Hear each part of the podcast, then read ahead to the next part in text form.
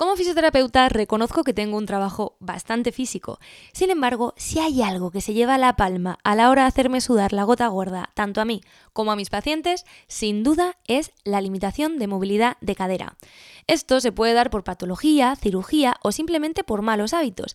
Y sin duda, esta articulación tan compleja y maravillosa en muchos de los casos es la gran olvidada a la hora de hacer trabajo de prevención. Sin embargo, cuando perdemos movilidad de cadera o tenemos dolor en esta articulación, nos vamos a ver limitados a acciones del día a día tan cotidianas como llegar a atarnos los cordones, caminar o subir una escalera. Todas estas limitaciones a las que nos enfrentamos cuando tenemos un problema de cadera es lo que ha llevado a que durante todos estos años que llevo de divulgación de fisioterapia, sin duda la patología sobre la que más me habéis preguntado es la bursitis de cadera. Y de esto es de lo que vamos a hablar en el episodio de hoy. ¿Qué es la bursitis de cadera? ¿Qué lo provoca? ¿Y cómo tratarlo? Soy María Plaza, fisioterapeuta, profesora de Pilates y profesora de yoga, y en mi estudio de Pilates online podrás encontrar todo lo necesario para cuidar tu salud y prevenir lesiones como la bursitis de cadera. Si quieres más información, te dejo el link de mi estudio en la descripción del episodio. Y sin más dilación, vamos a empezar a hablar de la patología de hoy, bursitis de cadera. La cadera es una articulación compleja y maravillosa que no se ha visto muy beneficiada con los cambios de hábitos que se han dado en los últimos tiempos.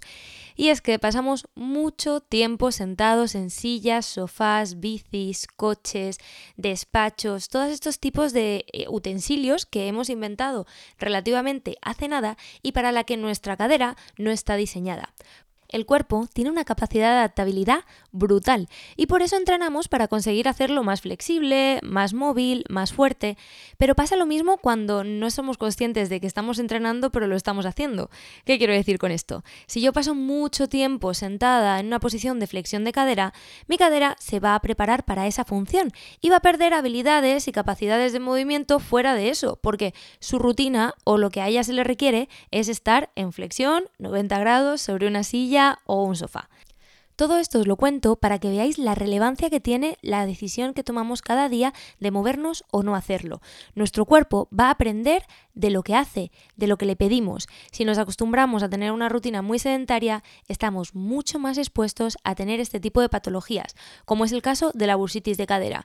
Pero como no me quiero desviar mucho más del tema, vamos a empezar entendiendo un poquito más qué es la bursitis de cadera. La bursitis de cadera hace referencia a la inflamación de una o varias de las bursas de la cadera. Y ahora bien, ¿qué es una bursa? Podemos entender la bursa como una bolsa de líquido sinovial que sirve de amortiguador entre huesos, músculos y tendones de una articulación, ayudando a disminuir la fricción y facilitando que los movimientos sean más suaves y fluidos son como unos cojincitos diseñados por la naturaleza para que no rocen estructuras, igual que si te pones un compito, una tirita entre tu talón y el zapato que te suele generar una rozadura. Lo mismo, pero de forma natural. Ahí está nuestra bursa.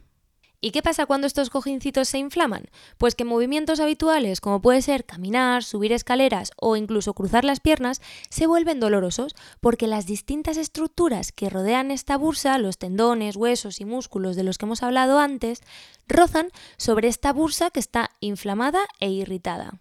Incluso en el caso de la bursa más superficial de la cadera, que es la bursa trocanteria, podemos encontrar dolor directo a la palpación o al apoyarnos sobre la zona, ya que esta bursa se encuentra en la parte lateral de nuestra cadera de forma superficial, por lo que simplemente dormir de lado sobre la cadera ya puede resultar doloroso. Ya vemos que son acciones del día a día lo que se puede ver limitado cuando tenemos una bursitis de cadera. Pero ahora nos llega la siguiente pregunta, y es ¿por qué se inflama esta bursa? Hay tres causas principales que pueden favorecer la aparición de una bursitis de cadera.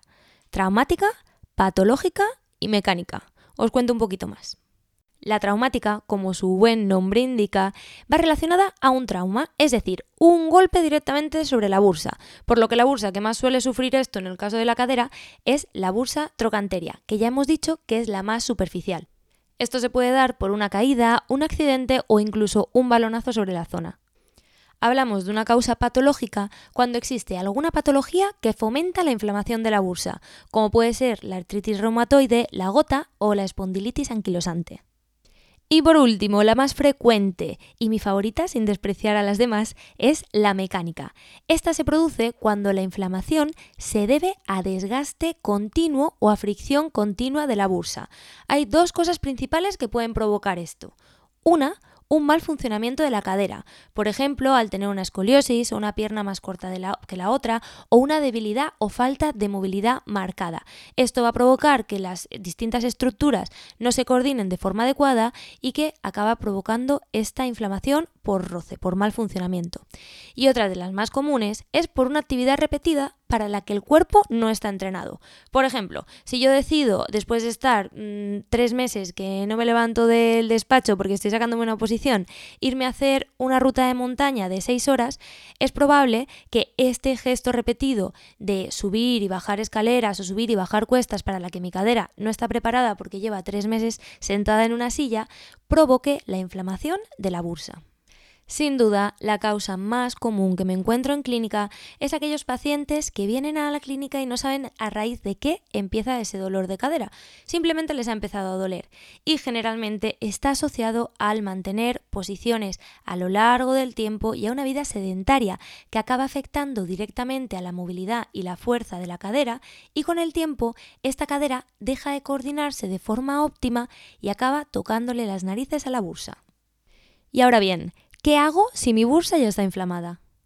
Lo primero de todo es tener un correcto diagnóstico, ya que el dolor de cadera se puede atribuir a muchas cosas y no solo a una bursitis. Para tener un correcto diagnóstico es necesario acudir a un profesional sanitario, médico o fisioterapeuta, que haga las pruebas necesarias en tu caso y te asegure que se trata de una bursitis y cuál es el origen. La primera parte del tratamiento puede cambiar según la causa de la bursitis, ya que no haremos lo mismo si la causa es traumática, patológica o mecánica. Sin embargo, la segunda parte del tratamiento suele ser común para todos los casos y se basa en el ejercicio. Pero no me quiero adelantar y saltar ningún paso, así que hablemos de esta primera parte del tratamiento. Como os he dicho, va a variar según la causa y enseguida le vais a encontrar el sentido a esto que os digo.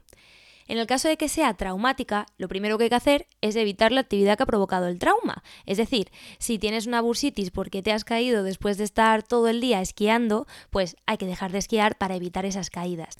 Una vez evitado el trauma, hay que colocar hielo y medidas antiinflamatorias, además de descanso. En el caso de las patológicas, por supuesto, tratar la patología que ha condicionado la inflamación de la bursa. Y cuando hablamos de mecánica, si es por una variación anatómica grande, hay que tratar a nivel ortopédico, por ejemplo, una pierna muy corta, una escoliosis muy marcada o escoliosis en niños. Y en el caso de que sea por repetición de un gesto o abuso de una postura, por supuesto, evitar ese gesto o esa postura y medidas antiinflamatorias. Esta primera fase es un poco aburrida. El objetivo generalmente es disminuir la inflamación aguda y atacar las causas para evitar que el problema se repita. Pero lo interesante y la clave de que esto no vaya más es la segunda fase, cuando hablamos de ejercicio.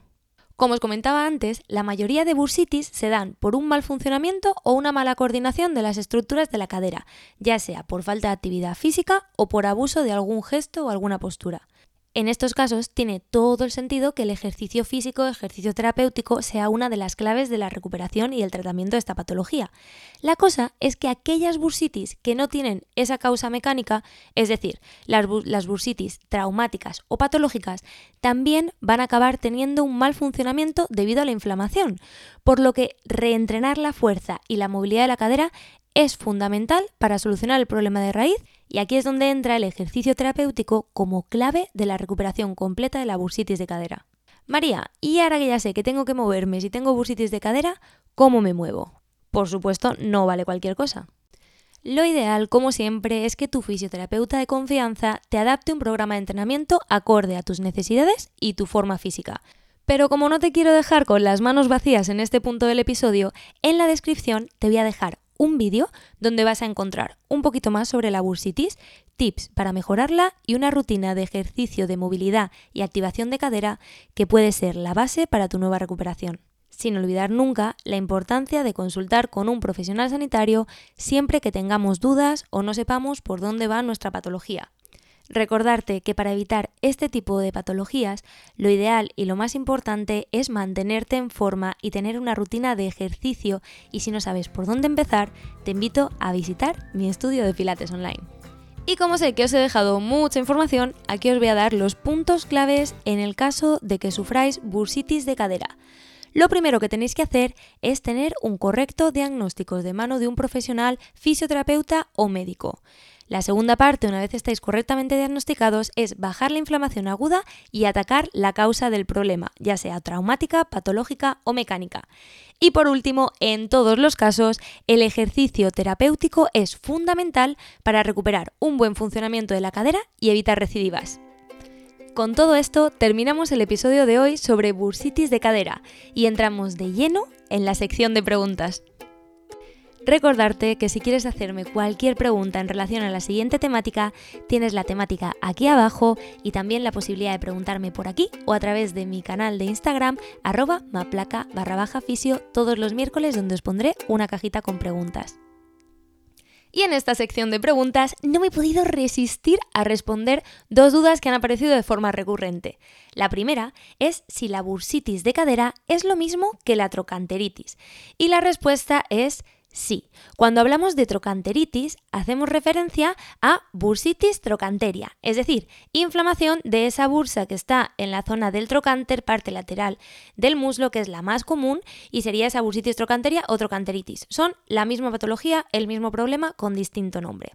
Y ahora la siguiente pregunta, que me va a llevar un poquitito más de tiempo, pero no mucho, os lo prometo, y es si la bursitis de cadera o trocanteritis es irreversible. Me habéis preguntado mucho esto y es que he comentado a lo largo del episodio, es un tipo de patología que parece que es crónica para toda la vida porque en muchas ocasiones es difícil resolverla. Pero la realidad es que no es irreversible. Por supuesto que tiene solución. El problema es que la solución radica en actuar sobre la causa. Y muchas veces mantenemos la causa porque no somos conocedores, no sabemos que ese es el problema. ¿no? Entonces ahí es como una pescadilla que se va mordiendo la cola. Lo que tenemos que hacer para evitar que se convierta en un problema a largo plazo y que no seamos capaces de recuperarla es ser conscientes de la importancia de tener una vida activa, tanto para nuestra cadera como para el resto del cuerpo, y huir un poquito de todos esos hábitos sedentarios que nos mantienen demasiado tiempo en la misma posición.